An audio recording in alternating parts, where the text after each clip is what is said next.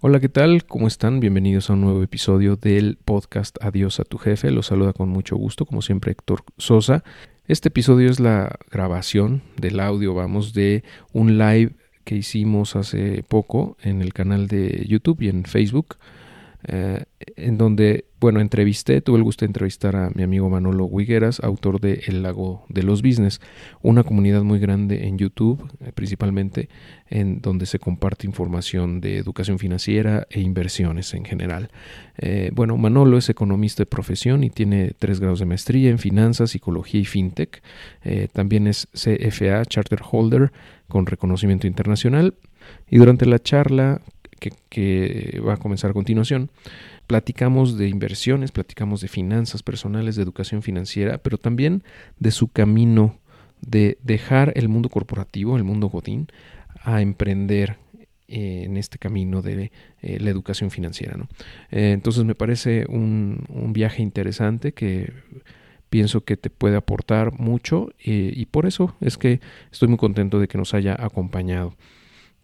Y bueno, pues sin más preámbulo te dejo con eh, el episodio y bueno, te agradezco mucho que me acompañes eh, como siempre.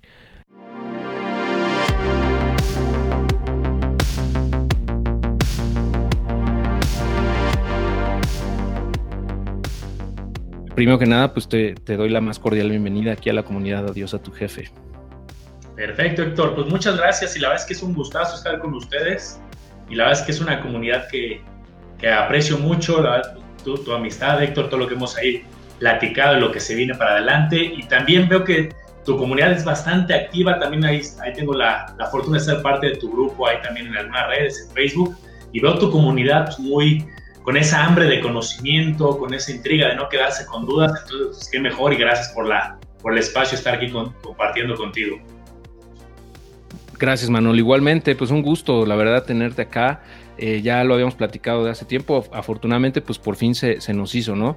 Y ah, pues como comentábamos antes de iniciar la transmisión, pues eh, tenemos mucha ah, comunidad eh, empalmada, por decirlo así, o sea, mucha gente que sigue a Manolo también me sigue a mí, sigue otra, otras, a otros personajes, ¿no? Que son también muy conocidos, por ejemplo está Omar, está Daniel en Inversionistas MX, está Lalo Rosas, etcétera, también Alex Lara, que hace poco estuve en el canal, o sea, es toda una comunidad, un ecosistema que desde mi punto de vista, pues apenas está emergiendo y a mí me da muchísimo gusto ah, ver cómo está floreciendo todo esto, ¿no? me siento muy afortunado y bendecido de tener la oportunidad de, vivirlo, ¿no? En primera fila.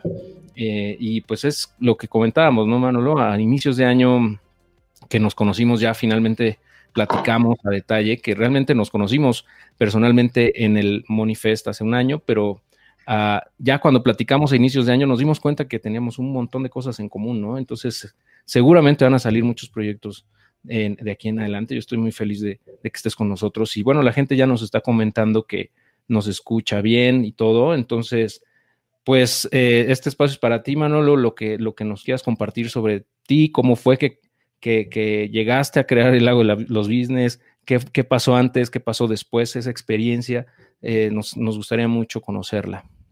Buenísimo, perfecto, Héctor. Y sí, creo que tocas un punto bien importante. Qué buen momento para ser inversionista, la verdad, hoy en día, para tener este apetito, porque pues ya hay cada vez más información, y no lo digo solamente de nuestra parte, la verdad es que pues, por muchos lados las instituciones financieras haciendo esfuerzos con más competencia, ahora con las fintechs también que antes no solamente teníamos el sistema tradicional, ¿no? Bancos, OFIPOS, casas de bolsa, aseguradoras, afores. Entonces, entre más competencia, pues va a haber más información para todos.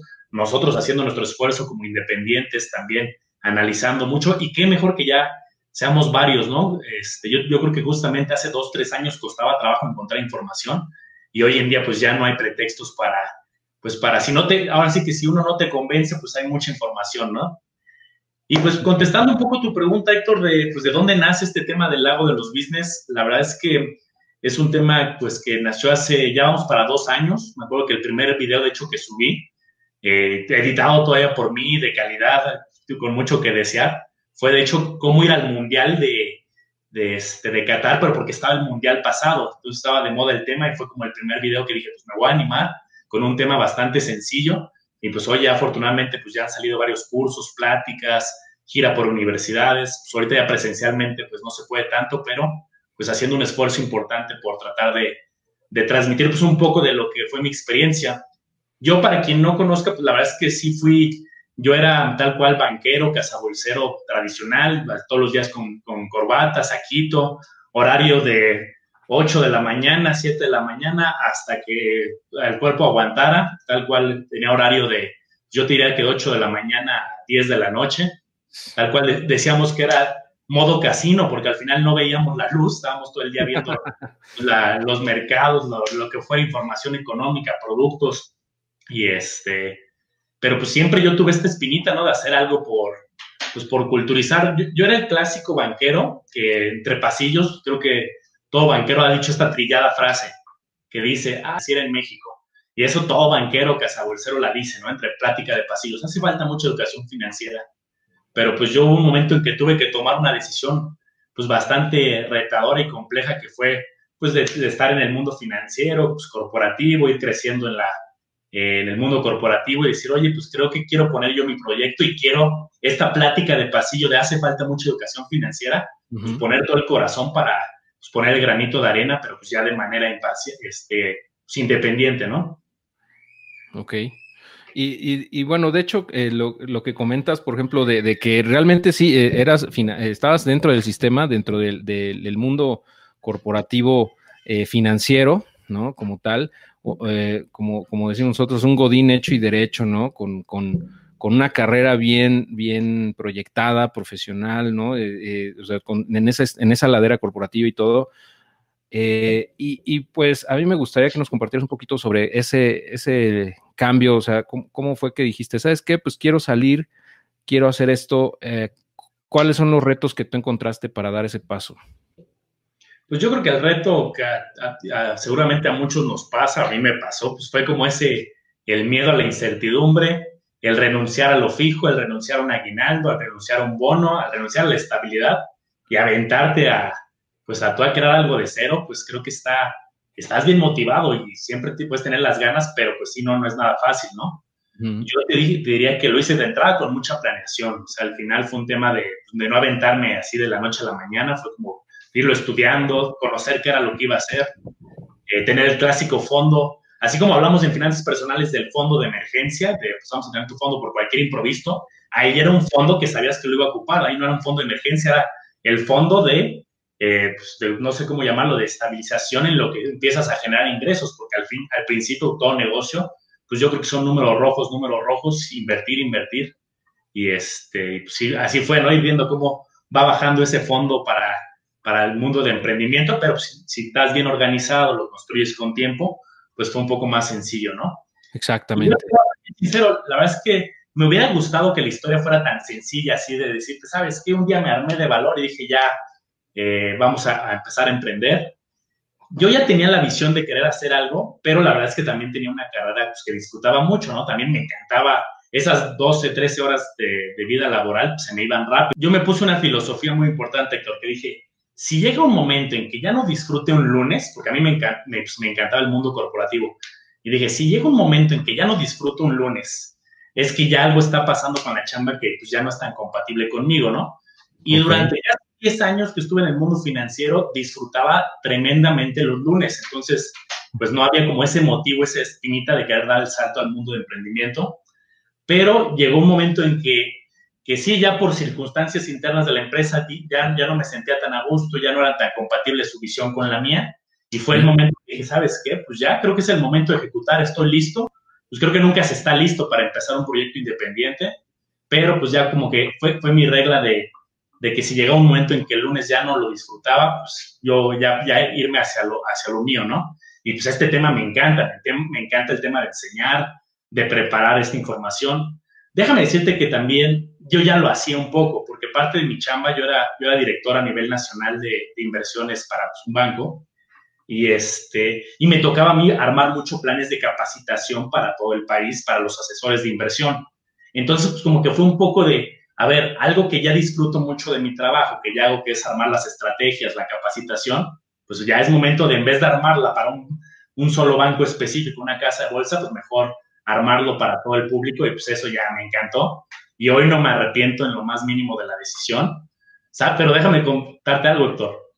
No sabes los primeros seis meses, y para todo que haya emprendido o emprenda creo que le puede pasar, no sabes cuántas dudas tuve los primeros seis meses de pues, incertidumbre, ¿no? Oye, si estoy haciendo lo correcto, pasar de ser un banquero, un director en un banco, a yo poner mi proyecto y mi canal, fue un momento así de incertidumbre, pero confié tanto y lo que más creo que me, me motivó pues, era la gente, ¿no? La gente que me decía, oye, gracias, me sirvió tu información, oye, gracias a ti empecé a invertir en CETES, gracias a ti conocí las SOFIPOS. Esas pequeñas palabras, comentarios, aunque no lo crean, cambiaron mi vida, los comentarios que, que hacía la comunidad. Y fue de, ¿sabes qué? Vamos a entregar todo el corazón porque me encanta uno, creo que es parte de la fórmula del éxito de todo un negocio, pero dos, pues, si la gente eh, ves ese reconocimiento y valor, pues yo, yo me debo a la gente, ¿no? Entonces, pues eh, es por eso que estos dos años estoy muy contento y poniendo todo el corazón en este proyecto. Genial, genial, Manolo. Y yo creo que eso se ve reconocido porque estoy viendo ahí tu plaquita, la placa de YouTube de 100 mil suscriptores, ¿no? Ahí atrás. Eh, eh, justamente, pues es una consecuencia natural, ¿no? O sea, realmente el trabajo que has venido haciendo de educación financiera, de, pues explicarle, enseñarle a la gente cómo, cómo invertir, ¿no? De manera consciente eh, y sobre todo informada eh, pues yo creo que eh, se ve reconocido, ¿no? De esa manera y, por eso tu canal ha tenido tanto éxito, ¿no? Ah, no sé cuántos suscriptores traigas ahorita ya, pero yo creo que ya estás por 150, ¿no? Por ahí más o menos. Y bueno, yo estoy seguro que te va a seguir yendo muy bien. Em, y las personas que nos están escuchando, pues algunas dudas veo ahí que, que por qué el lago de los business ¿no? ¿Por qué se te ocurrió ese nombre? Es algo que a la gente y también a mí me, causa curiosidad, pero nunca te he preguntado, de hecho. No, pues, la, historia no es tan tampoco algo del otro mundo, la verdad es que ponerle nombre al proyecto, a la empresa, pues sí fue como darle vuelta. Y la, verdad es que fue leyendo, ahí me habían regalado en esa época eh, un libro del el cisne, el cisne negro, y justamente esa semana, y como que fue de creatividad, tal cual, me gustó el nombre, vi que no estuviera registrado, lo registré como marca y pues tal cual, ¿no? Dije, pues no voy a hablar de negocios como tal, pero por, el nombre Lago de los Business como tal, pero pues dije, me encantó el nombre, está pegajoso y fácil y pues vamos a, a tratar de popularizar la marca, ¿no? Esa fue como la idea. Pero tal cual no, surge, surge tal cual por un libro que me regalaron y con juego de palabras, ¿no? Claro, perfecto. Y, bueno, volviendo un poquito a los antecedentes, eh, yo considero que bueno, tu background, vamos, eh, creo que, eh, bueno, de hecho yo estoy seguro que eres la de las personas más preparadas en, este, en esta industria, ¿no? Eh, hablando ya de como de, de, instrucción formal, ¿no? O sea, obviamente, como dices, siempre hay que seguir aprendiendo, vas, a, vas a aprender muchas cosas más allá de la academia tradicional, ¿no? Pero hablando de eso, pues mm, es, resalta, ¿no? En tu, en tu, en tu perfil que, que, pues eres economista de profesión y que tienes eh, tres grados de maestría.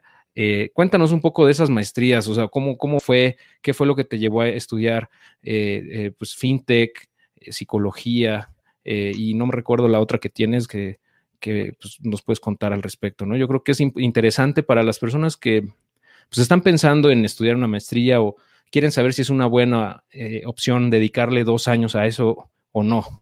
Entonces, ¿qué nos puedes compartir al respecto? Pues mira, yo creo, por ejemplo, la, la, que es más ad hoc a lo que hago pues, fue la maestría en finanzas. Es buena, al final, pues no, no, una maestría pues, siempre ayuda, pero déjame decirte que creo que lo que más ayuda, si tu fin es más como inversiones personales, creo que hay, eh, uno, la práctica, nada como la práctica, estarte empapando, digo, hay muchísima información, hay algunos pues, diplomados, cursos muy específicos que a lo mejor te dan mucho valor, la maestría pues tiene como pues, más parte, ¿no? Eh, tiene la parte del currículum, aparte pues es como muy detallada, ¿no? Yo creo que una maestría puede funcionar muy bien a lo mejor para alguien que lo vea pues para fines de su empresa, porque también se meten temas técnicos, ¿no? Hay que revisar temas técnicos de contabilidad, temas técnicos de matemáticas financieras, y a lo mejor se empieza a meter un poco en el lado técnico. Yo creo que el tema de inversiones personales, pues siempre hay que pues, buscar un equilibrio, ¿no? Si te quedas en lo técnico y y la correlación y los números y todo muy, muy técnico, pues yo creo que te va a faltar justamente esa, pues, vivir, ¿no? Vivir la experiencia y al final me gustó y claro, pues me gustó bastante la maestría, pero pues creo que también hay como muchas certificaciones, diplomados y la práctica pues va a ser lo que te va a ayudar a, a ir este, perfeccionando, ¿no? La de psicología fue por un tema laboral, ¿no? Porque yo tenía pues, ahí más de 100 personas a mi cargo cuando estaba en el mundo laboral. Y entonces pues, la, la, psicología tiene un enfoque pues, mucho de manejo de conflicto, de un tema más este, organizacional, ¿no? Okay. Y el tema fintech, pues yo creo que es algo que llegó para quedarse y viene pues, bastante fuerte. En México, pues ahí se están haciendo los pasos ahorita con el proceso de, regularización de las, de las instituciones de tecnología financiera, las diferentes fintechs que si bien son poquitas ahorita, relativamente pocas, un poco más de 25 fintechs de financiamiento, yo creo que, Héctor, eh, vamos a estar platicando justamente aquí en un año, en dos años, y de repente ya vamos a estar hablando, oye, ya tenemos 50 fintechs, 100 fintechs de financiamiento, y yo creo que eso va a ser algo que va a crecer exponencial, porque pues, en, varios países está pasando, y, y, por eso fue que también me decidí a, a estudiar la, la parte de fintech, ¿no? Muy interesante. Y sí, coincido totalmente, ¿no? Esto llegó para quedarse y va a seguir creciendo cada vez más fuerte. Eh, y preguntan también sobre el CFA, que eh, pues también es una certificación interesante como, como eh, pues a nivel internacional, vamos, ¿no? De hecho, es, tiene, tiene reconocimiento internacional. Nos preguntan si fue un reto más fuerte incluso que la maestría o las maestrías. ¿Cómo lo ves tú? El CFA es el reto más cañón que creo que he tenido eh, en, términos académicos y retos. Fíjense, el, CFA, pues te tardas tres años en sacar esta certificación financiera y yo, y son tres niveles. Vas pasando tres pues, como retos, exámenes. El nivel uno se me hizo más completo, más difícil, más llenador y en términos financieros que la maestría completa. O sea, así se las más el nivel uno de los tres niveles que aplica ser un CFA Charter Holder este, fue muy cañón. Si, a alguien le encanta aquí que nos esté viendo, oye, es que me encantan las finanzas, pero técnicas, técnicas, o sea, evaluar una acción, pero a un nivel muy técnico, y evaluar un derivado y meterme opciones, forwards, futuros, swaps, o sea, un nivel extremadamente técnico que le encante porque a lo mejor trabaja o quiere trabajar en una casa de bolsa y quiere estar en el piso ahí con las diferentes monitores, esa certificación es, es muy desgastante somos nada menos de 400, me parece, los que la tenemos en México. Eh, y la verdad es que está muy, muy retador, pero si a alguien le encanta, pues la verdad es que lo, recomiendo mucho, pero sí son muchísimas horas y esfuerzo y sacrificar mucho ahí a tu pareja, tu familia, te tiene que entender cuando te metes a estos proyectos, porque sí, sí es de los exámenes más difíciles a nivel mundial que, que hay. Sí, sí he escuchado y, y, pues sí, sin duda pero bueno, si es algo que te apasiona, pues hazlo, ¿no? Realmente vas a aprender muchísimo y te va a gustar, seguramente. Eh, está padre, sí, es, está padre. Eh, de hecho, eres el único que conozco que tiene esa certificación, por cierto, aquí en México. Ah, tengo un amigo en Estados Unidos que la tiene. Allá es más común, ¿no? En Estados Unidos, pero aquí no tanto. Sí, sí. Ahora, bueno, cambiando un poco de tema ya con respecto a tu, a tu perfil, ya hablamos de, cómo nació la comunidad de El Lago de los Business. Ah, me gustaría que nos compartieras un poco más sobre los temas que tú consideras que la gente eh, tiene más interés actualmente de conocer o de eh, donde tienen más dudas en tu comunidad. Yo creo que eso nos puede ayudar también de este lado a, pues a a, reforzar tal vez algunos conocimientos o incluso para que a la gente le salgan algunas dudas que tal vez no sepan que tienen, ¿no? Pero que son comunes. Claro, y sí, vayan a poniendo sus dudas ahí en los comentarios porque aprovechemos la, sesión. Y este, pues mira, yo creo que hay, mucha hambre y apetito por empezar a invertir, ¿no? Yo creo que, de hecho, la pregunta más frecuente que te ha llegado de llegar a tu comunidad, este, sobre todo las personas que se van incorporando, es oye, ¿en qué, díganme en qué invierto, ¿no? Oye, ¿cuál es la mejor inversión? ¿Qué inversión paga más? Hay un hambre de querer comenzar, ¿no? Y creo que lamentablemente eso es lo que también da lugar en ocasiones a que haya personas que lamentablemente incluso caigan hasta en fraudes, ¿no? Porque tienes tanta hambre de, de querer arrancar, de buscar rendimientos, estás buscando por todos lados y empiezas a ver rendimientos altos, y entonces también hay personas que hay que decir como son, las cosas como son, que se aprovechan de esta coyuntura y tú tan, sabemos que también hay algunos fraudes en inversiones. Cuando es un tema extremadamente regulado, el mundo de inversiones, pues a través de una casa de bolsa, una aseguradora, un banco, una SOFIPO, una FinTech, una Forex, las diferentes este, instituciones que hay, pues es un tema bastante regulado, ¿no? Entonces yo creo que ese es el primer reto que, que encuentro. que la gente tiene ese apetito muy grande de invertir y qué mejor, porque pues, justamente con esa inquietud y ese apetito es como pueden empezar, ¿no? Yo conozco gente que llega al canal y seguramente a tu comunidad que empieza hace seis meses con esa pregunta, a lo mejor, oye, ¿qué invierto? Y platicas o ves comentarios seis meses después y ya están hablando de, oye, pues es que fíjate que, abrí mi contrato en esta casa de bolsa y ya tengo este ETF y también ya tengo este par de fintechs y mis dudas ya son de los impuestos en las fintechs y ves una evolución muy rápido, que es lo que me da muchísimo gusto, ¿no? Sí. Creo, que tema general, pues, no, no te diría alguno sesgado. Creo que hay mucho apetito hoy en día por bolsa de valores. Este, es un tema que está creciendo bastante. Por los ETFs que pues, vienen también de forma bursátil.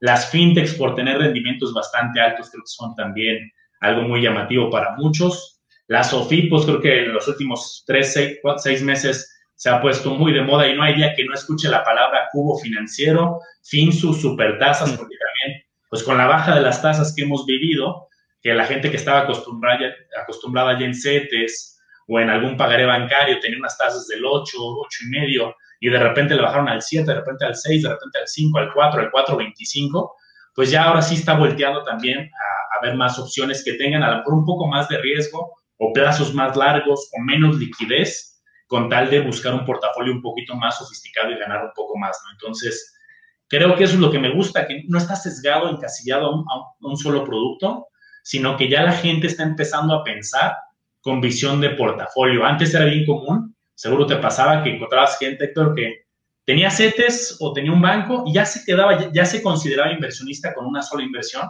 Y sí está bien como primer paso, pero yo siempre le digo, para que te puedas considerar inversionista, tienes que ir poco a poco, ir creando tu portafolio con tus estrategias para el retiro, tu, fondo de emergencia, para cinco años, para diez, para todas tus metas y que llegue un momento en que voltees a ver tu portafolio y digas, sí, esto es, esto es una herramienta que me va a ayudar a mejorar la calidad de vida y alcanzar mis diferentes metas. Como yo siempre lo digo, las inversiones no es para hacerte rico de la noche a la mañana, ni decir, oye, ¿con qué inversión me voy a hacer millonario?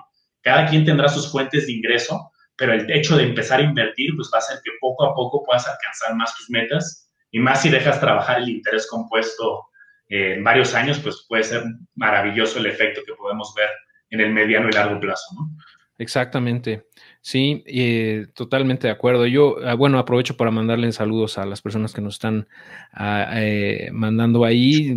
están contentos con, que estés con nosotros, eh, Manolo. Nos mencionan que es un invitado de super lujo. Em, nos manda saludos Alejandro Lara, Daniel Cabrera, los amigos de Taxat, Edgar Armenta, en fin, gente que pues es de la comunidad y también de otras comunidades, ¿no? Que es lo que te decía, o sea, son personas que están involucradas en todo este ecosistema o esta nueva tendencia de, educar financieramente a la gente eh, y está genial, ¿no? está perfecto, a mí me encanta. Ah, y lo que comentabas de la bolsa, yo creo que es, algo, es uno de los temas, yo creo que en donde eh, pues tú, has, tú tienes un conocimiento muy profundo, ¿no? Desde mi punto de vista eh, tú, ah, bueno, a mí me hacen la pregunta casi todos los días, seguramente a ti también. ¿Recomiendas eh, eh, invertir hoy en la bolsa? O sea, ¿cómo está la situación? ¿Cuál es tu postura o tu perspectiva de aquí a dos, tres años? ¿Cómo, cómo ves las cosas? ¿Qué le dices a tu comunidad al respecto? buenísima pregunta, Héctor. Yo, fíjate, en 10 años que he estado muy metido en el tema de, bolsa y, bueno, en general de inversiones, de entrada, nunca he encontrado un año que sea pues, un año de bajadita, ¿no? Un año extremadamente sencillo. Este año es extremadamente volátil y curioso y hay muchas cosas a favor y en contra. Pero si te vas hacia atrás, siempre hay, volatilidad en la bolsa. O sea, siempre hay, oye, que si no era el tema de elecciones de México, elecciones de Estados Unidos, guerra comercial China-Estados Unidos, siempre, siempre ha habido como pues, variables que meten cierta volatilidad. Hay años más fáciles que otros, ¿no? hay años que que las tendencias son, son fabulosas y en general pues son números más alegres. Pero yo creo que siempre hay oportunidades, en, el, en mi experiencia de los 10 años, claramente van cambiando, ¿no? Pero yo algo que sí, yo, yo por mi forma de, pues de cómo yo trabajaba en el mundo profesional y ahora, para mí la perspectiva de bolsa, mía, mía, hablando de Manolo, siempre ha sido de mediano y largo plazo. Yo no hago temas intradía, yo no hago temas este, análisis técnico intraminutos, intra, eh, de muy, muy cortito plazo. Yo siempre he visto, yo soy más fundamental, ¿no? Hay personas muy exitosas que conozco que son mucho más técnicas y mucho más oportunidades de corto plazo. Yo soy más de bolsa, pero con visión de vamos a buscar empresas que le vean mucho potencial, sectores que le vean un, atractivo.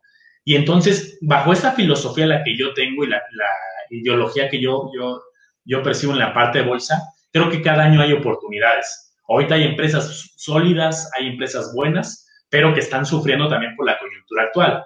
Entonces, bajo mi perspectiva, si tú tienes una, una perspectiva de largo plazo, y yo largo plazo lo defino en bolsa, pues podríamos estar hablando de más de cinco años, incluso diez años, todavía es un horizonte bastante, pues bastante cómodo para definir largo, puede haber resultados bastante interesantes.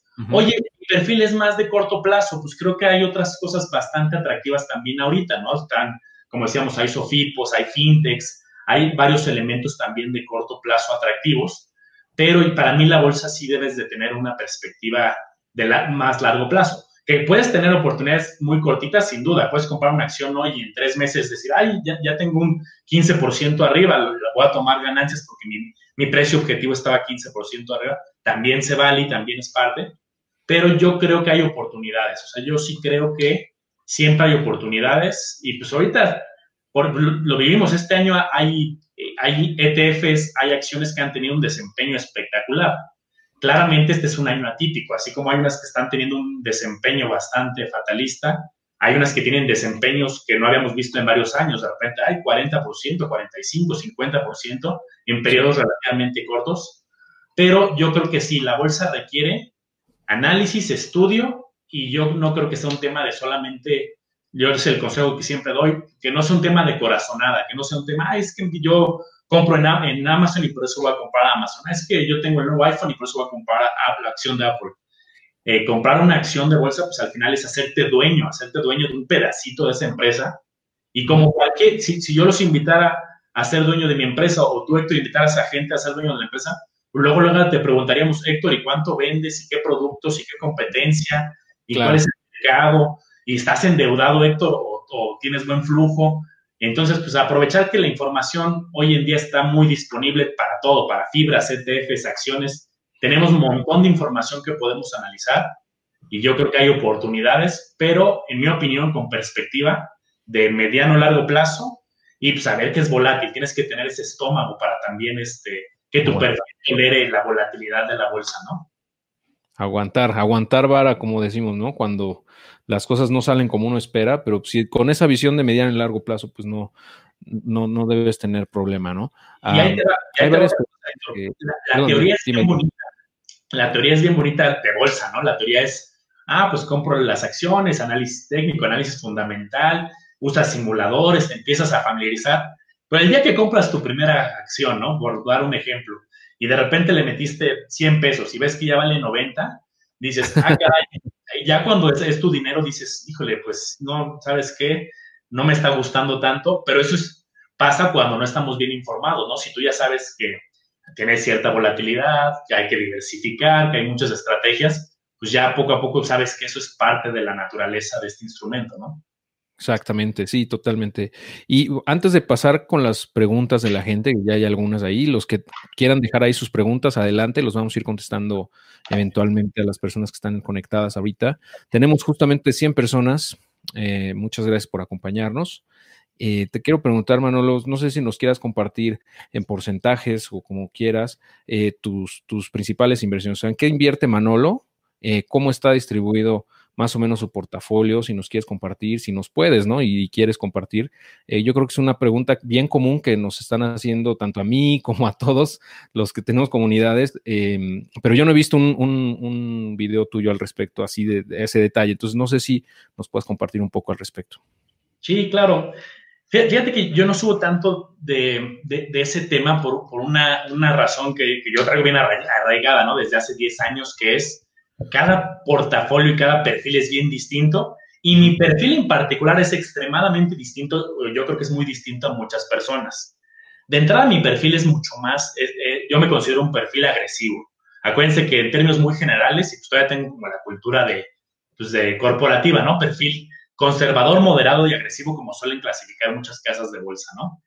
El perfil agresivo, pues es pues más cargado a instrumentos variables, ¿no? Al final del día, eh, bolsa de valores, pues creo que es el, ejemplo, emisoras, acciones, ETFs, incluso los fondos de inversión pues, que tengan cierta volatilidad de no conocer el, rendimiento de manera fija, fibras, o sea, al final es un poquito más sesgado a la, renta variable. Entonces, yo justamente luego analizando, oye, si subía un video de este estilo, dije, me daría miedo que también alguien, aunque siempre soy bien insistente yo en los videos de que no hay que copiar portafolios, que más bien es un tema de conoce tu propio perfil, haz tus propias metodologías, tus propias preguntas, pero de entrada yo me considero un, un perfil más agresivo.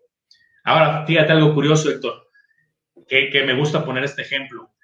Por ejemplo, no es lo mismo mi perfil cuando era trabajador corporativo en casas de bolsa, en bancos, a cuando ahorita que ya soy independiente.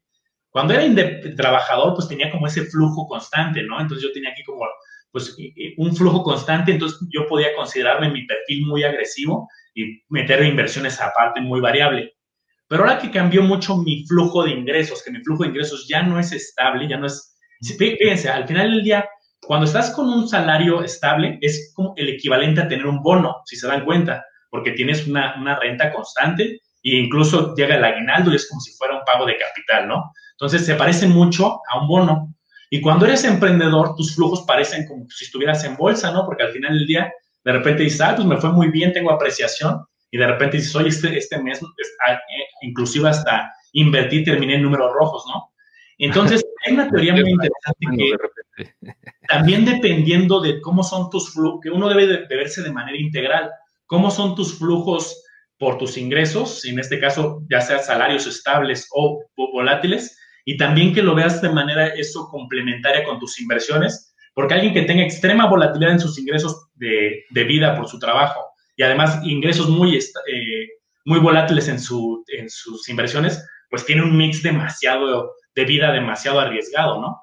Entonces yo sí noté un cambio cuando era trabajador y me encantaba estar metiendo una bolsa, casi te diría hasta de repente volteaba a ver y decía, ay, es casi un 80-20, ¿no? Hasta tenía simplemente lo suficiente para tener liquidez y usaba los, clásicos, ¿no? Los clásicos CETES, el clásico Bondía. En ese momento, pues yo todavía no, las SOFIPOS todavía no estaban tan, este, tan fuertes, entonces yo me, me apalancaba más de fondos de deuda y de la parte de los, de los CETES, ¿no? Ya ahora, pues te digo, como se cambia el mix a un tema mucho más, este, pues más volátil en mis ingresos personales, pues ya trato de ser un poco más equilibrado, ¿no? A mí se me hace muy sano y de hecho así son los portafolios más grandes a nivel global, un 60-40, un 60 un poco más variable y un 40% un poco más conservador. Y mi idea es pues, tener un cierto equilibrio. También depende mucho de mis metas y planes, ¿no? De repente tengo algunos proyectos a corto plazo que, digo, oye, es que pues en tres meses quiero lanzar este proyecto, en seis meses quiero lanzar este proyecto y pues me tengo que ir un poco otra vez a, corto plazo, ¿no? Entonces, pero me voy jugando entre ese 60-40. ¿Qué me gusta mucho? Me gustan mucho a mí en lo personal los ETFs.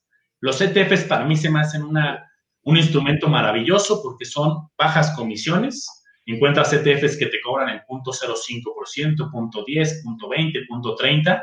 Hay ETFs para todo tipo de estrategia. Oye, quiero eh, bolsa mexicana, bolsa americana, este, quiero el sector tecnológico, el sector salud, el sector que pague dividendos. Hay un ETF para lo que se te ocurra casi, casi, a un bajo costo. Claramente también pues, no está de más la parte de, analizar ciertas acciones de manera individual, pero si quieres un portafolio fácil y yo al final pese a que me gusta también la parte de selección individual, creo que los ETFs pues, hacen maravillas y puedes incluso diversificarte entre ETFs. Oye, veo que ahorita estaba la parte coyuntural de, este, pues, de la situación actual, pues normalmente el oro tiende, tiende, a subir cuando hay el famoso flight to quality, ¿no? Entonces, pues, un poco de oro. Oye, el sector tecnológico se empezaba desde hace unos meses a ver bastante boom, pues había que ser entrar oportuno y hay ETFs muy específicos del sector tecnológico, ¿no? Entonces, a mí en particular me gusta bastante, te digo, uno, primero empezar a nivel global y definir portafolios agresivos, moderados o conservadores, y luego meter tus metas específicas. Y yo, pues así las, si se dan cuenta, luego, si, alguien se, pusiera a analizar así a mucho detalle, es un proceso muy dinámico en mi caso, porque me van surgiendo metas muy seguido. Oye, ahora tengo esta meta seis meses. Oye, ¿sabes qué? Ahora quiero estudiar esto en un año. Y cada vez que me pongo una meta, pues la primera pregunta que yo hago es, ¿dónde voy a empezar a invertir para esa meta? Oye, es en un año. No me voy a meter ahí a la bolsa para la meta un año o a seis meses. Ahí busco alguna SOFIPO, busco algo que, que me ofrezca cierta liquidez eh, oportuna para, para el plazo, ¿no? Entonces, en resumen, paso uno, definir tipo de perfil, moderado, agresivo o conservador. Paso dos, incorporar cada una de las metas e ir haciendo rebalanceo, ir haciendo rebalanceo conforme van cambiando tus metas, ir, ir, modificando un poco tu, tu portafolio. Algo adicional, yo creo que, y este es un consejo, creo que es bien valioso, porque luego la teoría les digo que no es tan buena como la práctica, Luego la teoría les puede decir, oigan, escojan portafolios, como les decía, 60%, 40, 60 arriesgado y 40 conservador. Pero si lo dejas así tan, tan cerrado, 60-40 o 50-50, es bien difícil la gestión porque pues empiezan a moverse las inversiones y se te empieza a desbaratar todo, ¿no? O empiezas a inyectar dinero y se te empiezan a mover los porcentajes. También es muy sano tener bandas, tener ciertas bandas de, a ver, mi perfil es más agresivo, me quiero volcar más a la bolsa, instrumentos más sofisticados. Para mí es aceptable entonces entre un 90% y un 70% de este tipo de instrumentos más sofisticados. Y se vale poner bandas, cada quien podrá definir su, su anchura de las bandas, por llamarlo de alguna manera, para que si empiezas a tener ciertas desviaciones tampoco estás tan estresado. Ay, mi portafolio era 60, 40 y ahora es 55, 45 y también las bandas ayudan mucho para una gestión sana y para que puedas tener pues más estrategia, ¿no? Entonces, creo que aquí hay como varios tips de, de gestión de cómo irte armando tu portafolio, pero sin duda es un proceso dinámico y sin duda depende mucho de tus metas. Depende mucho, por ejemplo, yo siempre he tenido también la, la, filosofía de, de, ahorrar para el retiro, de ahorrar para largo plazo, 10 años, 15 años, y pues eso me permite también tener un portafolio más agresivo. Si alguien ahorita sus metas es oye, mi mente es una maestría en dos años y pagar el coche y pagar deudas y todo está más sesgado al corto plazo, pues que se enfoque en inversiones de corto plazo que le permitan tener esa liquidez suficiente y empatar. Siempre deben ir empatadas, en mi opinión, las inversiones con tus metas y eso es lo que te va a ayudar a darte satisfacción de, perfecto, me ayudó a ir invirtiendo en Sofipos, en fintechs, en todo esto, a pagar mi maestría, a pagar mi coche, a poner mi negocio, ¿no? Entonces, es interesante cómo ir moldeando tu, estrategia. Perfecto. Sí, muchos, muchos tips eh, en todo esto que estamos platicando eh, que, eh, considero muy valiosos, ¿no? El, por ejemplo, que es dinámica, el portafolio es dinámico, totalmente de acuerdo. Yo, yo sugiero al menos una vez al año revisar cómo están distribuidas y rebalancear, ¿no? De acuerdo a las circunstancias, ¿no? A tus metas, a tus planes y a tu aversión al riesgo, a tu perfil, etcétera, ¿no? Es muy, muy padre. Muchas gracias por compartirnos todo esto.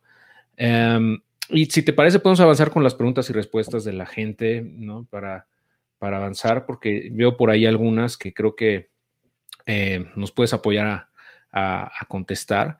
Eh, por ejemplo, Alan García nos pregunta, ¿en, qué te basas para decidir invertir en una acción Sofipo o FinTech? Es una pregunta bien abierta, ¿no? Pero digo, si nos puedes dar algún, algunos puntos ¿no? que tú tomas en cuenta. buenísima pregunta, Alan. Eh, muy, muy, buena y, tomando tres temas muy, muy distintos, pero muy buenos todos. Te voy a contestar una cosa en lo que más me fijaría de cada una para ser práctico. De la FIPO, bueno, no va a ser una, tiene que ser como es una frase. De la FIPO para mí es rendimiento siempre acompañado con su nivel de NICAP. Al final del día que una SOFIPO llegara a ofrecerme un oye, te ofrezco un 15%, pero es NICAP nivel 4, nivel 3. Yo, en lo personal, yo no invertiría en una Sofipo nivel 4, ¿no? Nivel 3. Acuérdense que el hecho de que te estén dando ese premio es por algo, ¿no? ¿Y por qué te están dando una tasa tan alta, ¿no? Si los C te están pagando el 4.25, ¿por qué la Sofipo te está pagando hipotético, ¿no? Ahorita de las más altas, pues es Finsus que paga el 11, ahí está Cubo que paga el 10 y tantos, ahí está Supertasas, hay, hay varias, ¿no? Pero yo siempre reviso en una SOFIPO el riesgo. Oye, buena tasa, está bien, pero ¿qué tal está eh, están sus números? Y eso lo van publicando cada mes el NICAP, el, el, índice, el índice de capitalización, que es una fórmula que incluye temas de su cartera vencida, de su gestión de riesgos.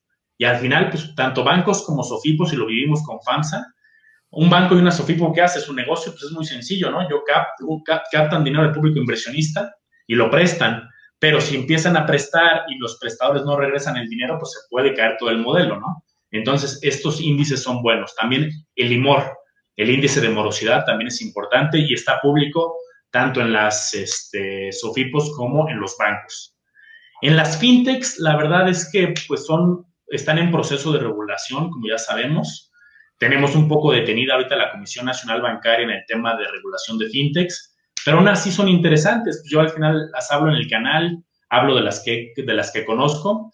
Yo me fijaría bien en el tema de fintech, en la parte también, Alan, acuérdate que te da obligaciones fiscales. Hay mucha gente que empieza a invertir en tema fintech y se le olvida que el tema fiscal, al final, la ley fiscal, lo que te dice, no, te habla de ningún monto, no te dice, luego ahí me llegan casos, Héctor, que me dicen, ah, pues es que yo invertí muy poquito en fintech, yo invertí nada más mil pesos, entonces pues no hay bronca, ¿no? Nada más invertí cinco mil pesos.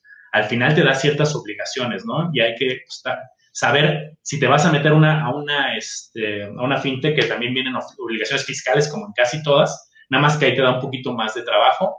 Pero en fintechs, del mismo modo, fijarme muy bien en el tema de cartera vencida, ¿no? Por ejemplo, si fuera de préstamos personales, oye, ¿cuál es la cartera vencida que hay, sobre todo en la coyuntura actual, ¿no?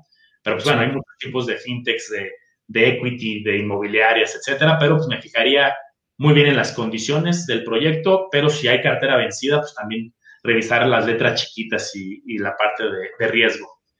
Y en una acción la pregunta sí se vuelve extremadamente compleja, porque ahí yo digo que soy fundamentalista y entonces a mí me gusta mucho analizar cuánto vende, cuánto gana, el flujo operativo, no solamente la utilidad neta, sino también me gusta ver eh, los estados financieros, el flujo operativo. En resumen, yo antes de invertir en una acción tengo que leer muy bien los tres estados financieros, el balance general, el estado de resultados y el de flujo de efectivo, porque ahí está todo, las ventas, las utilidades, sus deudas, sus pasivos, sus activos.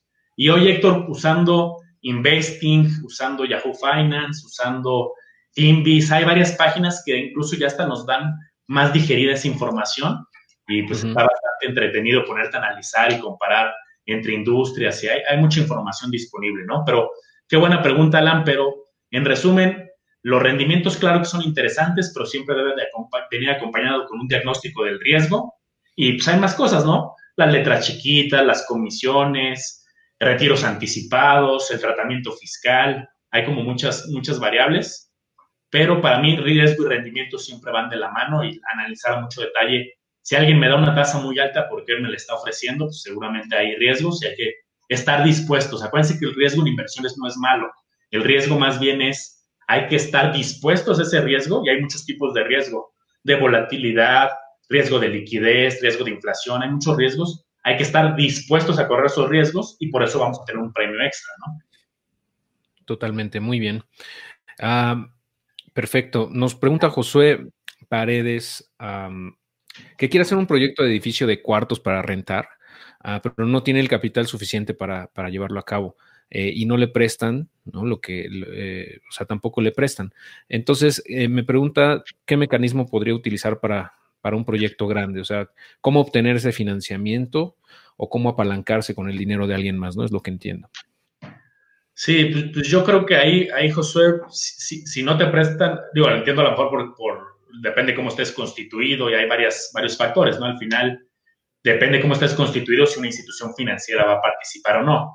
Digo, también hay ya ciertas fintechs que hacen ciertos préstamos ahorita, pero pues también van a ser a tasas este, intermedias y creo que cuando es un proyecto pues, más de desarrollo, un proyecto más de negocio, pues habría que analizar muy bien cuáles son tus planes, ¿no? Si te vas a constituir en algún momento como empresa, si necesitas socios, yo creo que al final, si tú ya tienes la idea y tienes pues, mucho avance, si tu fuerte es más que nada en el desarrollo, en la idea, en los contactos, pues a lo mejor puedes buscar socios capitalistas, ¿no? Y buscar una, una sociedad de manera eh, pues, más interna, más que buscar financiamiento, porque el financiamiento, pues, de las instituciones financieras sabemos cómo es.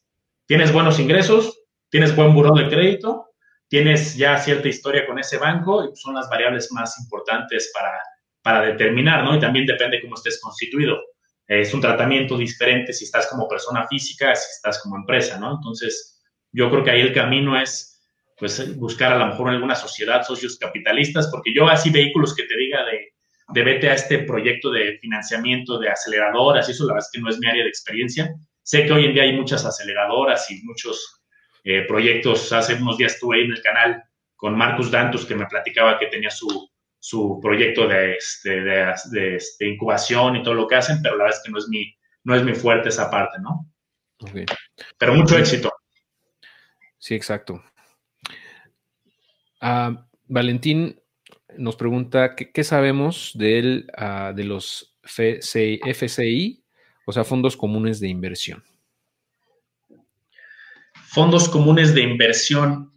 Eh, pues mira, yo, yo, yo, los que más, y, aquí, y aquí Héctor a lo mejor ayúdame a complementar, yo los dos grandes mecanismos, vehículos que, que utilizo es fondos de inversión como tal, las sociedades de inversión o los ETFs, ¿no? Como los dos grandes mecanismos. No sé si tú aquí, Héctor, tengas como más complemento específico de, del fondo común de inversión.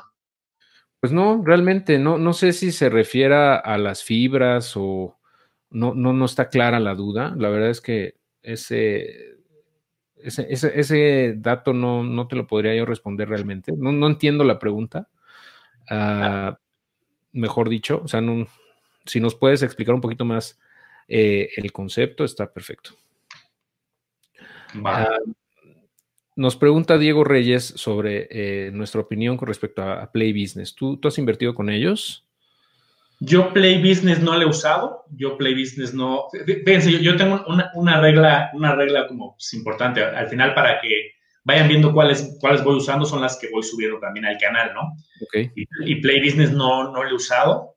En, en, general no te podría decir. La que sé, las dos que son similares que es la de Propeller y la de este, el caso de eh, Snowball, ¿no? Que son como las tres de parecidas. Al final tienen diferencias, pero las tres son como de proyectos, tienen ciertas franquicias, dan cierta participación, pero en particular Play Business no lo he usado.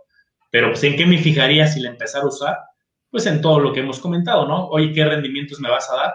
Pero qué tan sólido es el proyecto, la estabilidad, quiénes son los socios de ese proyecto. A mí siempre me interesa también mucho saber quién está detrás de un proyecto, ¿no?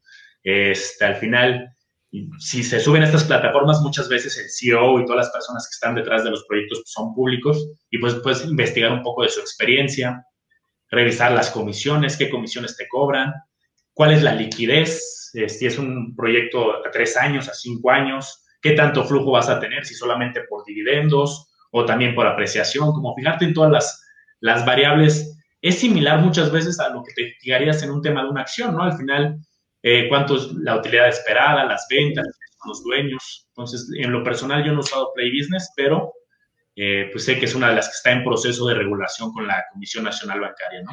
Sí, yo en lo personal, pues sí tengo experiencia invirtiendo con ellos desde, pues ya como cuatro años, ¿no? O sea, realmente ya los conozco desde hace mucho, cuando iban empezando realmente casi. Eh, y pues tengo un portafolio con ellos, Ah, con alrededor de cuatro o cinco distintas, uh, distintos proyectos, tanto en startups como en franquicias. Eh, si no mal recuerdo, son como cinco o seis proyectos que tengo con ellos. Eh, en realidad, pues ha, sido un, eh, una experiencia pues con, de sentimientos encontrados, ¿no? En Play Business, por un lado, pues está muy padre lo que están haciendo, me gusta mucho cómo toda la parte, digamos, la filosofía que traen, ¿no? Eh, y bueno, ah, desafortunadamente, pues los resultados que han tenido los proyectos o las, em, sobre todo en las franquicias, yo siento que es donde la gente eh, tiene un poco más de, incertidumbre o, un poquito como molestia también en, algunas, en algunos casos es porque los resultados pues no se han dado como se han proyectado, ¿no?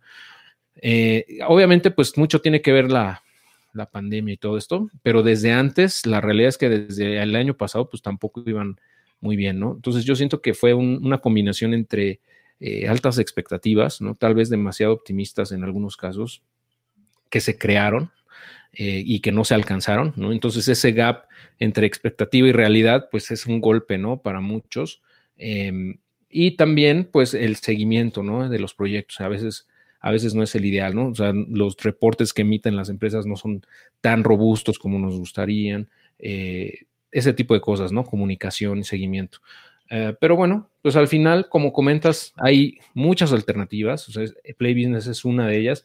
A mí me sigue gustando como, como instrumento de, inversión, pero ah, ah, pues están estas situaciones, ¿no? Y pues espero que, que, tengan trabajo, ¿no? Que estén trabajando duro en mejorar esa parte para que eh, pues las inversiones que ya traemos y las que vengan pues tengan muy buenos resultados, ¿no? O, mucho mejores de lo que hemos tenido hasta el momento. Eh, ya después hablaremos con mayor detalle al respecto, sobre todo yo, ¿no? Porque pues eh, podría hablar bastante tiempo al respecto, pero no te quiero robar mucho tiempo, Manolo. Ah, me pregunta Salva si tienes un canal en Telegram como el mío, o sea, de que tenemos un, un grupo en Telegram eh, más bien es grupo, no es canal, en Telegram, que ya somos como casi 1800 personas por ahí. Entonces me preguntan si tú tienes uno o en WhatsApp o, algo así. Ah, y, mira hasta la foto de Salva, ¿eh? El profesor. Bien. Este. No, la verdad es que no, yo, lo que tengo es el canal, lo que es la, principal fuente de, contenido. Tenemos Instagram, el Facebook, también tenemos un grupo como así como ustedes, que creo que era hace poquito un grupo en Facebook. Y sí tengo algunas cosas, eh, por ejemplo, tengo un diplomado, que es un diplomado avanzado para, de inversiones, que dura dos meses. Y ahí sí tenemos como un grupo pues, de, las generaciones del diplomado, ¿no? Y ahí tenemos sesiones en vivo cada semana y es un, un, grupo muy específico del diplomado. Pero Telegram no tengo todavía, pero pues poco a poco iré creando cosas. Y déjenme decirles para los que están aquí conectados que le estoy haciendo segunda a Héctor y ya estoy por lanzar el, el podcast, el podcast en Spotify, en Apple Music y las diferentes redes de, para quien guste escuchar de podcast. Y no les voy a adelantar la sorpresa, pero no lo voy a hacer solo, lo voy a hacer con otro, con, con, con, ahí con alguien más. Entonces, pues ahí, ahí se enterarán en mi canal en unos días. A mí también me tienes en suspenso ahí, Manolo. Ya, yo pensé que ibas a soltar ya la, la primicia aquí, pero bueno, nos esperamos la sorpresa. Estamos afinando detalles para que, para darles algo, algo muy interesante. Excelente, muy bien. Te deseo mucho éxito con tu podcast, Manolo. Eh, de verdad, me da gusto que, estés compartiendo también en ese formato. Eh, seguramente le va a ayudar a mucha gente. Em, bueno, nos, nos, preguntan, de hecho, le mandan saludos a, al personaje, ¿cómo se llama? A, Don Ortelio. Don Ortelio, exacto. Don Ortelio lo extraña. Y déjenme decirles que, que, casi no ha sacado a Don Ortelio y tanto personaje, porque me metí a tantos proyectos, afortunadamente, que si se han dado cuenta en las últimas semanas, han, ha cambiado un poquito el estilo del canal porque he traído muchas entrevistas, pero también era porque estaba volcado en tantos proyectos que, que fui cumpliendo siempre. Yo tengo una máxima de siempre, al menos un video a la semana, ¿no? Pero ya, ya va a regresar Don Ortelio y ya estoy grabando mucho material nuevo para, para el canal con Don Ortelio también. Oye, ¿y no será Don Ortelio tu, tu partner ahí en el podcast de casualidad? No, no sabemos, no sabemos. Tal vez, tal vez. Puede este, ser, puede ser. Un saludo, ¿no? Por favor. Y ah, bueno, perfecto. Eh, nos preguntan si das asesorías personalizadas también. Eh, igual, Salva, sí, también podemos hacer alguna, algunas sesiones. Eh, algo que hago mucho es en la parte de, de, ¿qué, me gusta a mí mucho de una asesoría? Es pues, primero como dar, dar como todo el conocimiento, dar una capacitación intensiva y eso es por eso hago el modo de diplomado. Doy como un diplomado muy intensivo de varios meses, de varias semanas, meses, y luego doy como que ya capaz de resolver temas específicos, ¿no? Pero sí, al final del día ahorita les paso mis datos de, contacto, me pueden escribir y, y, con todo gusto podemos platicar y revisar algún, algún tema específico, ¿no? Muy bien. Perfecto. Ah, nos, nos, pregunta si, bueno, Raimundo nos pregunta si se va a devaluar el peso de aquí a diciembre. Bueno, es una respuesta, más bien una pregunta bien difícil de responder, ¿no? Ah, ¿Tú qué opinas al respecto, Manolo? Mira, yo, yo, creo, fíjate que creo que es, si, si, la bolsa se pone interesante justo en volatilidad, el tema del tipo de cambio, o sea, tiene un montón de variables que, que lo mueven, ¿no? Lo hemos visto, de repente está un tweet, un tweet del presidente de Estados Unidos o algo de México, pues puede cambiar de la noche a la mañana, ¿no? Fíjense, de hecho es bien raro que un analista o alguien así del medio serio se, se aviente a dar una estimación del tipo de cambio a, plazos muy largos, ¿no? Porque incluso, pues hay tanta incertidumbre que la verdad es que, que es difícil, ¿no?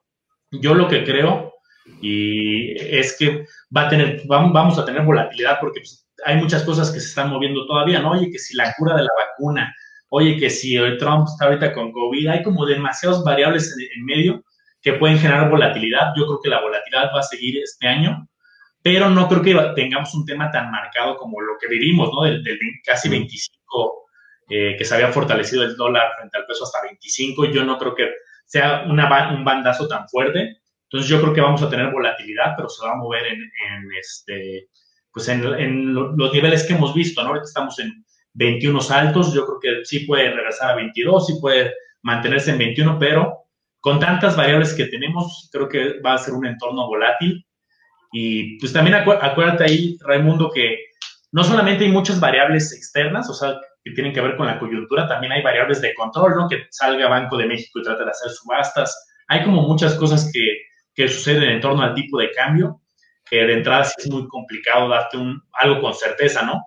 O sea, te puedo decir, oye, pues yo creo que sí se va a ir a 22 y medio, pero la verdad, la verdad es que es bien difícil, ¿no? Hacer un pronóstico con tantas variables que tenemos macroeconómicas e internas en este momento, ¿no?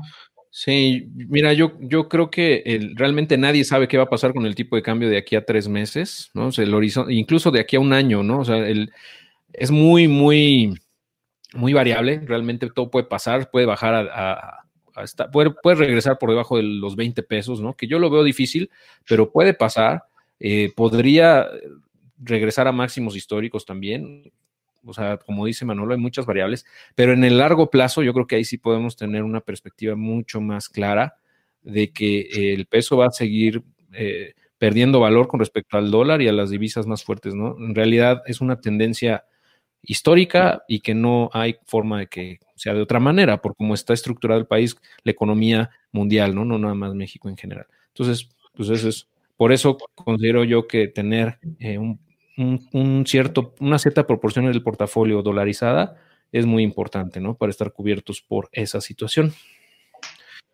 Ah, sí, aquí está justamente Laura, le mando saludos a don Ortelio, famoso personaje. Don ah, y bueno, nos pregunta también eh, Ernesto si, inviertes en Bitcoin, eh, Manolo, y cuál es tu opinión con respecto al futuro de esta cripto. Tuve en este momento mi posición en criptomonedas es cero, ahorita no tengo nada de criptomonedas. Cuando estudié la maestría en fintech, pues me, era hasta tema de las materias, ¿no? Del día a día, y así revisábamos pues el comportamiento de Bitcoin, de Ethereum, Ripple, altcoins y todo, y muchas, muchas monedas, y ahí estaba mucho más metido, ¿no? Eh, al final ahorita me salí porque eh, pues, la verdad creo que sí demanda un poco más de tiempo, de análisis, tiene mayor volatilidad inclusive, y la verdad es que estoy tan metido en estos proyectos que la verdad es que en este momento, me, a pesar de que sé que también puedes tener perspectivas más de largo plazo, pero yo creo que en criptomonedas sí hay que estar un poco más pegados a ciertas oportunidades. Entonces, en su momento invertí, pero ahorita no tengo postura en tema de criptomonedas. ¿Qué opino? Se me hace bien interesante la tecnología que está detrás, o sea, blockchain y el tema, todo lo que se puede hacer con blockchain, con cadena de bloques, creo que es algo bastante disruptivo que no solamente sirve para monedas, sino sirve para muchísimas cosas esa tecnología, para esquemas de votaciones, para esquema, es un esquema, pues es un tema que nos daría para hablar mucho. Y se me hace bien interesante la tecnología que hay detrás, pero en este momento no estoy tan metido como si lo estuve en la maestría hace cerca de dos, de dos años más o menos y ahorita no. Si me preguntas, oye, ¿qué ha pasado en las últimas semanas? La verdad es que no estoy tan metido y sobre todo porque en el canal yo también puse una regla una de mis reglas fue que yo iba a hablar en el canal solamente de temas regulados o que estén en proceso de regulación. Y creo que de hecho la parte fuerte de Bitcoin es que no es regulado, ¿no? que es descentralizado y eso es como su valor agregado. Y entonces la verdad es que no, no espero hablar mucho de criptomonedas en el canal y por eso no lo he dejado un poco de lado. A lo mejor sí traigo algunos especialistas y armamos ahí un debate, pero en este momento estoy más eh, volcado a otro tipo de instrumentos. Pero la tecnología es interesante pero igual, no hay que invertir si no entiendes, si no entendemos muy bien qué es eso que está detrás, la cadena de bloques, las bifurcaciones, el, toda la parte de que se va partiendo el tema del minado y todo lo que hay detrás, el tema de Bitcoin, creo que es interesante, pero hay que entenderlo, ¿no? Excelente. Muy bien. Jesús nos pregunta, bueno, más bien te pregunta, me imagino que qué curso recomiendas para empezar a invertir o para aprender a invertir en la bolsa el mío. ya sabía que ¿no? Mira, hay mucha información, sin, ganas de ser comercial, más bien déjame hablar. Dale, no, sí, échatelo, échatelo. Hay demasiada información de entrada gratuita, ¿no? Que puedes, que puedes ir encontrando dentro de los mismos canales de, de, nosotros como independientes. Hay algo, déjame darte un consejo pues, como curioso, ¿no? Puedes abrir contratos en casas de bolsa, que hay varias bien accesibles, y yo siempre digo nombres de muchas. Puedes abrir un contrato en Bursanet, puedes abrir un contrato en GBM, puedes abrir un contrato en Cuspid. Punto no tengo, pero sé que también es accesible. Hay varias casas de bolsa que también te ofrecen sus propios plataformas y cuando te haces cliente, te dan áreas de análisis, te dan como, te dan información, ¿no? Te dan, cada casa de bolsa al final pues, tiene como valores agregados, unos tienen simuladores, otros tienen este, webinars. Puedes abrir, ahora sí que como consejo, eh, abrir un contrato en un par de casas de bolsa de estas muy accesibles, las vas conociendo, vas recibiendo la información que te van dando las mismas casas de bolsa, sus webinars, su información, y este, pues, tienes fuentes interesantes de, información para irte familiarizando, ¿no? Un simulador siempre es bueno, siempre es bastante bueno. Cuspid tiene un simulador, ahorita está el reto Actinver también, o sea, hay como muchas fuentes y ya si ves que te empieza a gustar, empiezas a leer, ya yo, métete a un, curso. En mi opinión, si te gusta mi filosofía de mediano, largo plazo, portafolios, de análisis fundamental, que es justo lo que yo enseño en mis diplomados, ¿no? La parte más fundamental. También hay otra corriente que es el análisis técnico y pues puedes buscar alguna fuente de análisis técnico. Yo no uso análisis técnico, yo uso análisis fundamental más estadística. Yo uso ciertos análisis estadísticos y me gusta ahí hacer ciertas proyecciones y otras cosas, pero pues tienes estadística, análisis técnico y análisis fundamental. El fundamental para mí es el que, el que me gusta y me ha funcionado y pues uno de análisis fundamental eh, podría caer bien, ¿no? Ok. Entonces, eh, ese, ¿cómo pueden encontrar tu curso, Manolo, eh, para la gente que quiera tomarlo? Eh, como se abre por generaciones, ahorita no tengo inscripciones abiertas, pero se llama Inmersión Lago de los Business, Inmersión Lago de los Business tal cual, y se abren generaciones cada, cada periodo. Yo creo que se va a abrir una generación en, unas tres semanas más o menos, un mes. Okay. Y es un curso de inversiones integral. Vemos todo, fibras, ETFs, fondos de inversión, acciones fundamentales, estrategias de retiro, eh, fintechs, vemos pues, ahora sí que todas las inversiones, pero nos metemos a un nivel demasiado exquisito técnico de, vemos matemáticas financieras, herramientas estadísticas. Lo que a mí me encanta de esto es que podamos, todo lo que nos da Investing, Yahoo Finance, Kinbis, Group Focus, muchísimas páginas, que podamos leer todos los indicadores que nos dan, porque todos nos ayudan a tomar decisiones, ¿no? Que ahí aparece, oye, ¿qué es beta? Ah, pues beta del mercado. Oye, ¿qué son estos ratios financieros? Todo eso es información valiosa para tomar decisiones y pues, justo es lo que poco a poco estoy tratando de, que vayan familiarizándose más con estos términos, ¿no? Perfecto. Justo por eso menciono esta pregunta de Salva nuevamente, donde pregunta si hay alguna lista eh, de ETFs contra su sector y también nos preguntan eh, si hay algún screener eh, sobre pues ETFs o acciones de México. ¿Tú conoces uno que se especialice en, México?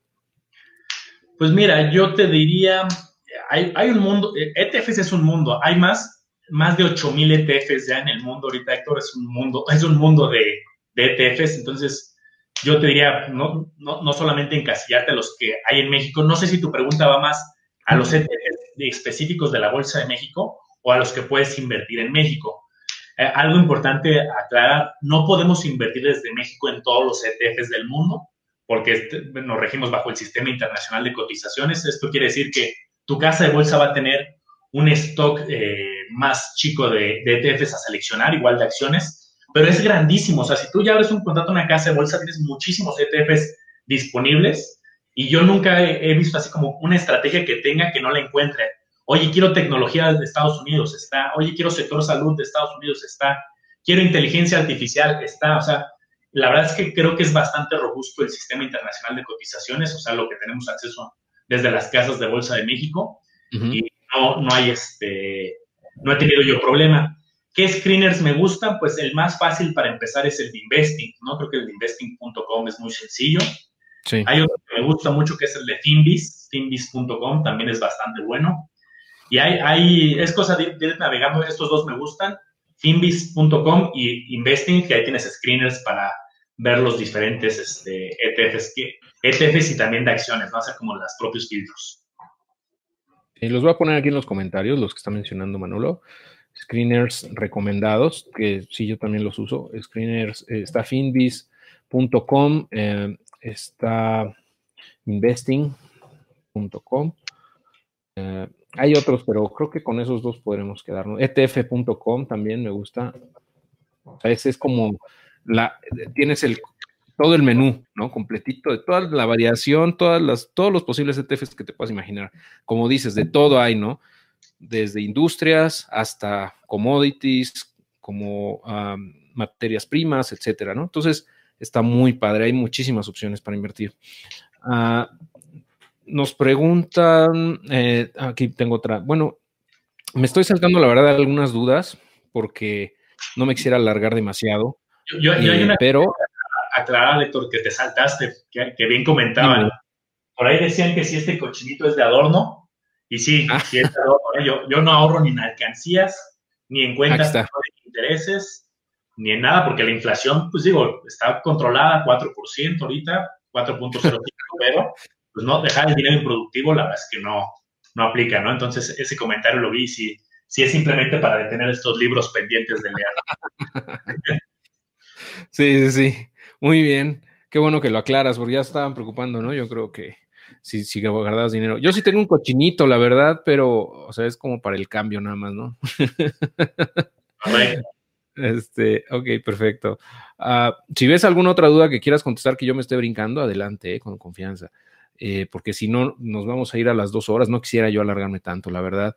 Ah, yo voy a dar respuesta a las preguntas que, tengo oportunidad de los comentarios, que no nos hayamos eh, dado el tiempo de poder responder, ¿no? Porque pues si no, nos vamos a ir aquí de aquí a las 10 de la noche y pues no, no me gustaría, ¿no?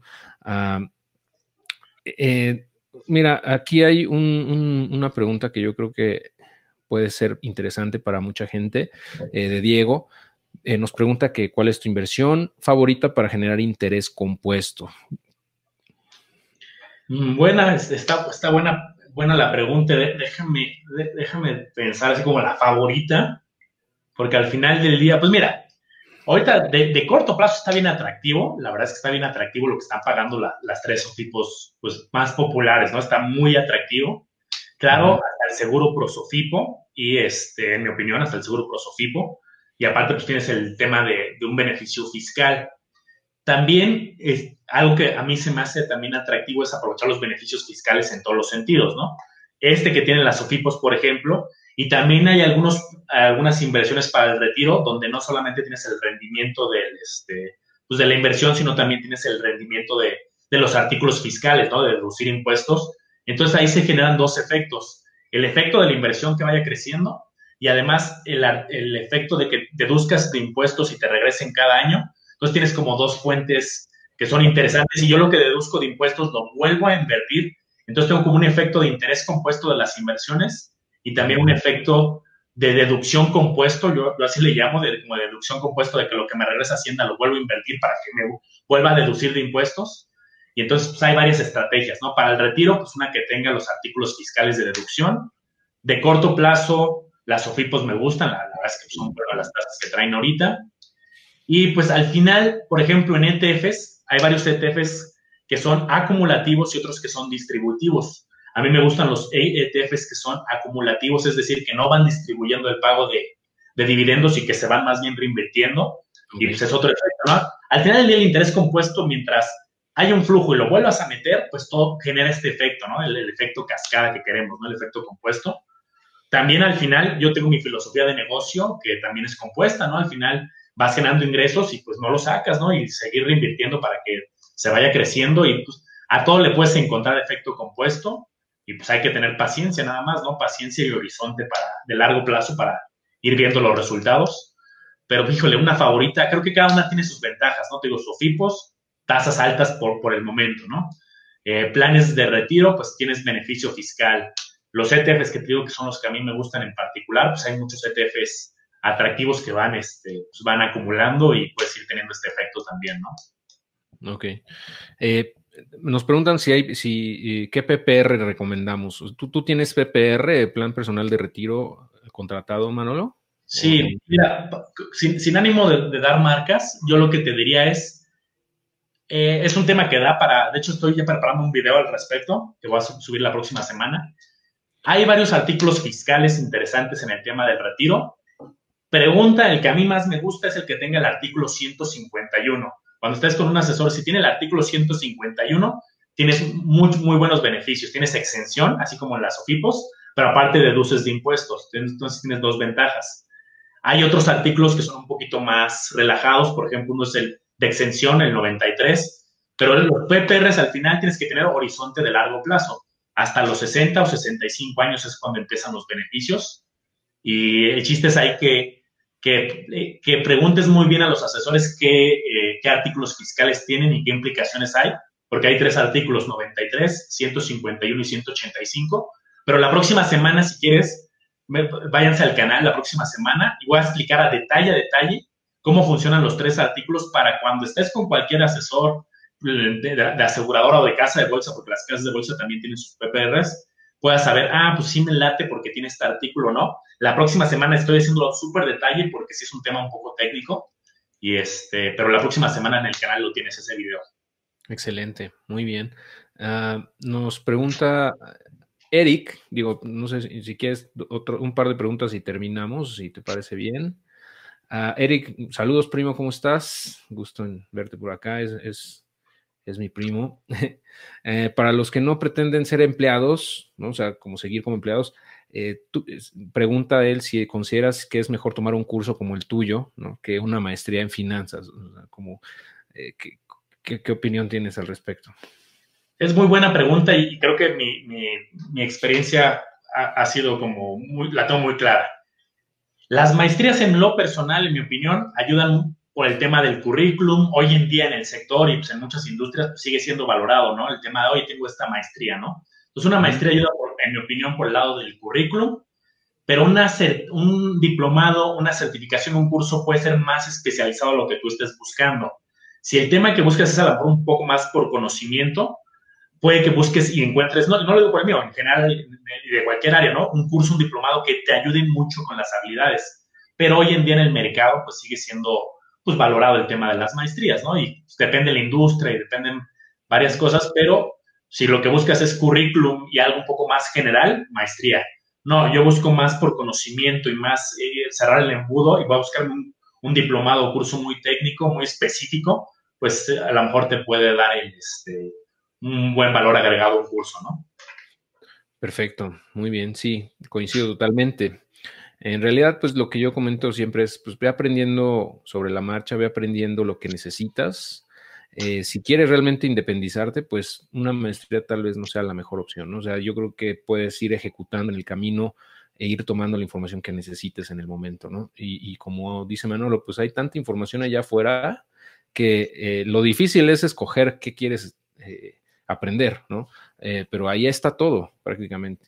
Yo, mm. cuando estaba haciendo mi segunda y tercera maestría, que de un momento que la estaba haciendo incluso a la par, yo no lo hacía ya por fines de currículum, ¿eh? porque me encanta, me encanta estar estudiando y andarme preparando, ¿no? Yo ya lo hacía más por un tema de satisfacción personal, porque me gusta, pero ya no era por un tema de, maestría, pero la primera sí fue por un tema de quiero crecer profesionalmente y entonces sé que me va a ayudar y entonces sí depende como el enfoque, ¿no? Sí, eh, comenta Rebeca que, pareces de 19 años, que está con su sobrina viendo la transmisión y que dice que si eres un niño genio, un tipo Dougie Hauser o cuántos años tienes, porque te ves muy joven. no, pues ya, ya, rebaso el tercer piso.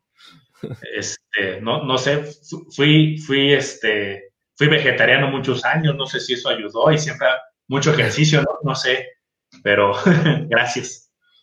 Sí, muy bien. Este, eh, sí, eso ayuda bastante, sin duda. Y ah, nos preguntan, eh, Alan, yo creo que es buena pregunta esta, de si ah, hay alguna inversión de la que te hayas arrepentido hacer. Mm, pues, pues sí, fíjate, de tema de inversiones como tal, bursátil, así no, eh, o sea, al final no todas las inversiones han, resultado exitosas. Afortunadamente nunca he sido víctima como de un fraude, ¿no? Así que, ah, se desapareció, pero sí he tenido inversiones donde tengo eh, minusvalía y luego capturo la pérdida. O sea, también eso es válido. A veces estás en algunos instrumentos y cambia la perspectiva y dice, sabes que esta inversión invertí por X y Y razón, veía que tenía potencial, pero ya mi perspectiva ya es que no, no tiene potencial y se vale también capturar pérdidas, eso también es un tema que hay que saber reconocer en algún momento qué son las ventas de pánico y salirte y otra cosa es decir, ¿sabes qué? Ya mi perspectiva ya no es favorable y aunque no esté en ganancia, capturo pérdida porque si no te puedes quedar atorado muchos años, ¿no? Entonces, este, yo te diría por, por tema bursátil o financiero, no, porque afortunadamente nunca he sido víctima de un fraude y siempre estoy como ya pues, predispuesto, ¿no? De que puedo tener esas minusvalías. Y si tienes diversificación, yo no lo veo como, ay, perdí en esta el 10%, más bien yo lo que veo es, a ver, en esta gané el 8, en esta el 12, en esta el 15, en esta el 18, en esta el menos 2, y así. Y entonces tengo pues una visión más de, pues más de portafolio, ¿no? Entonces, pues, pues yo te diría, en, en términos bursátiles, no tanto. Si acaso algunos intentos como pues, de pequeños negocios, así, pero realmente mi, realmente mi primer emprendimiento en forma es este, ¿no? En el que estoy. Eh, en algún momento tuve también, ahí Héctor, alguna experiencia con la parte de Ubers, por ejemplo. Ok. Y este, pero fíjate, lo, lo estaba iniciando ese, ese negocio de, de que debo poner eh, un Uber que alguien lo, manejara así, pero yo ya yo estaba tan metido en el trabajo que ni siquiera tenía el tiempo para dedicarle así. Y creo que de esto sería de las cosas que fue una lección para mí valiosa. Creo que un negocio realmente, si le ves potencial al negocio, creo que es difícil estar a medias tintas. Tener un trabajo eh, tradicional, formal, de asalariado, y tener un negocio, sí se puede tener los dos, pero en algún momento creo que si quieres tener un potencializarte en alguno, es difícil partirte en dos. Un negocio requiere que estés, ahorita yo como emprendedor trabajo pues, todo, el día, ¿no? Me levanto a las 8 y ahorita este, voy a seguir después de aquí de live sacando unos temas y así del diplomado y así.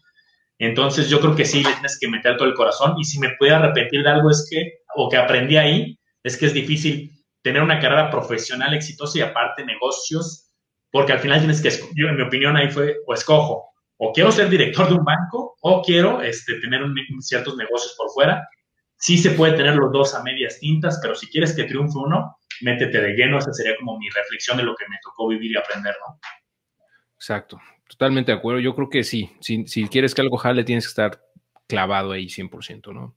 ¿no? No me vería, por ejemplo, ahorita siendo director financiero y en las tardes haciendo el diplomado y en las noches este, los cursos y luego las consultorías, así, porque pues no, no les podría entregar la calidad y por eso dije, ¿sabes qué? Ah, creo mucho en esto de la educación financiera y voy a entregarlo todo, ¿no? Exacto. Muy bien. Sí, perfecto. Gracias por compartirnos todo esto, Manolo.